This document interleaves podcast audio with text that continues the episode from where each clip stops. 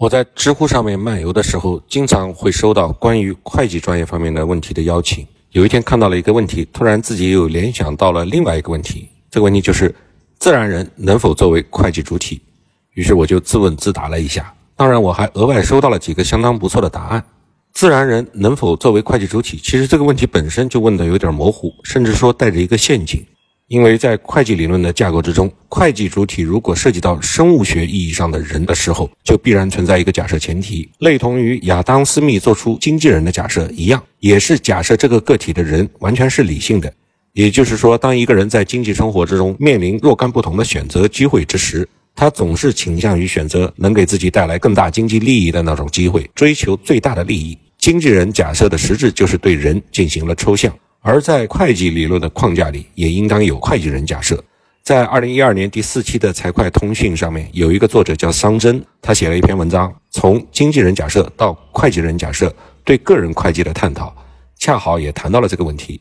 我通过百度搜索呢，只能看到这篇论文的前两页，在这里提到了作者对个人会计的看法。他认为，个人会计就是以个人为会计主体，对个人的经济利益进行管理和核算的会计。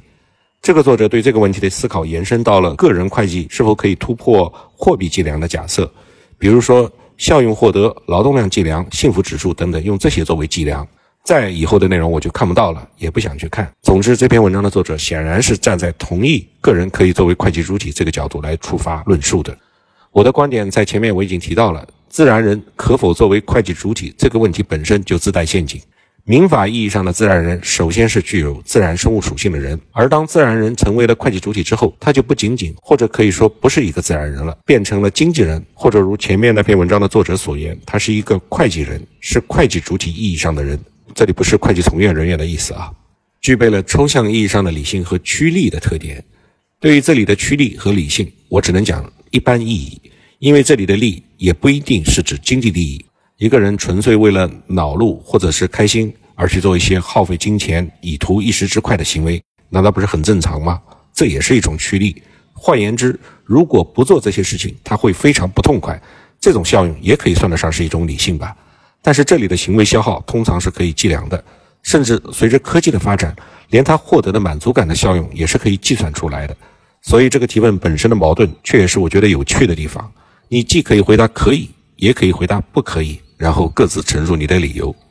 严谨的答复可能是：自然人可以成为会计主体，因为个人的定义是比较宽泛的。相比于财会通讯，我更多的思考是往法律和会计的比较之上，往这个上面延伸。绝大多数人眼中的法律是严谨和刚性的，法学理论甚至可以说是有一些哲理的味道。而会计学则主要是和数字打交道，显得枯燥而乏味。法律主体呢，一定是会计主体，而会计主体并不必然能够成为法律主体。这简单的一句话，其实内涵非常丰富。它不仅仅是一道选择题或者是判断题，而是道出了这两个世界的两种语言。会计的本质是把经济活动以数字的方式呈现，而有一门技能叫做财务分析，则是把数字的报表还原成人类通俗的语言。从广义上讲，任何一个特定的范围都可以成为会计主体。随着科技的发展，这种范围从原来仅限于理论探讨，而越来越现实化、实用化。比如，上市公司在并购的过程之中，常常会编制备考财务报表，那就是把并购成功之后的两个主体合并的新的主体的财务状况，用会计的方式予以计量。这个主体在并购实施之前是并不存在的，是一种假定。在当下的社会经济条件之下，法律主体和会计主体大部分情况都是比较容易确定的，但是后者，也就是会计主体，更容易发生比较大的变化。我指的变化，并不是像合并报表那样的变化，而是指会计目的的变化。在公司与公司之间的法律关系之中，公司的职员和股东都不会外显，只有公司整体上作为了一个主体。在母子公司的合并报表之中，母子公司也都不会作为会计主体而体现，只有集团合并的总体的财务情况。但是法律主体是受到法律刚性界定的，而会计主体则取决于会计服务对象的需求，看是需要个人的财务报表，还是需要整个家族的财务报表。这种需求并不为法律所强制规定，所以呢，这种会计主体的变化因而也更为常见。它的实质就是会计所核算计量的时空范围的变动而已。自然人可以成为会计主体，尤其是如果能把其某一方面的经济行为单独抽象出来的话，比如说个体工商户。那就显而易见的确定和明晰了。而在某些方面，在我们目前的认知之中是很难对其进行界定和计量的。比如说，我在我的电脑面前发了两个小时的呆，这很难说有什么经济利益和理性，是很随机的行为。也许同样的情况之下，我也会去跑步或者去刷刷抖音什么的。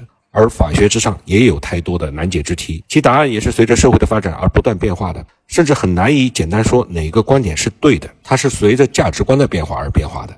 比如说实体正义和程序正当的争议，比如说电车难题，那就是一个著名的哲学问题。一辆有轨电车驶过来，前方轨道上有五个人，片刻之后，这五个人就会被这个电车压死。这时候你的手边有一个拉杆，拉动之后，电车会变道，这五个人就可以幸免于难。但是变道后的轨道上也有一个人，这个人也将会被变道之后的电车碾压而死。考虑以上的情形，你是否应该拉动拉杆呢？这是一个人的生命权和五个人的生命权的权衡问题。这仅仅是一个数量问题吗？那个原本不在电车轨道前方的人，本来是可以幸免于难，完全是无辜的。再延伸下去，就要可能涉及到比会计伦理还要哲学化的问题了。比如说，会计主体是否需要正义？既然律师为犯罪嫌疑人辩护是正当的，那么会计为贩毒集团进行记录和计量，是否也可以探讨一下它的必要性呢？至少精确反映其财务状况，对各方面都是有好处的。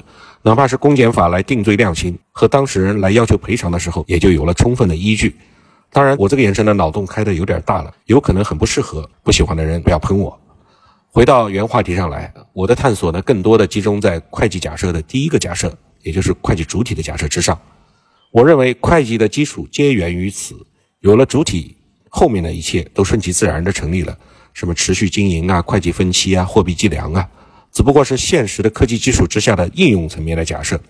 就拿持续经营来说，很多企业成立之后没多久就破产了，这跟很多人发生意外而夭亡、人生非常短暂是一个道理。我们并不能就因此否定企业注册之后不能成为会计主体。同样也不能因此否定个人作为会计主体的可能性。不是还有清算会计吗？这只是一种手段，是术。甚至可以再放胆想象一下：一个人物理死亡之后，如果他生前作为主体的范围内抽象的经济利益还在流入或流出，并未停止，那么是不是也一样可以变更为类似于清算基础的会计来进行会计核算呢？直至会计意义上的存在完全终结为止。至于说分期和计量，就更不用多说了。前面也讲了很多情感效用啊、幸福指数啊，拿这些东西作为计量的探讨，这也是一种数。总之，自然人作为会计主体之后，就变得抽象了，就不再是自然人了。人具有生物属性、情感属性，有时候理性，又有很多时候很不理性，连人类自己都还没搞懂自己，所以充其量也只能暂时把自然人属性之中很小的一部分来予以量化、予以会计化，进行记账核算。编制会计报表，提供信息。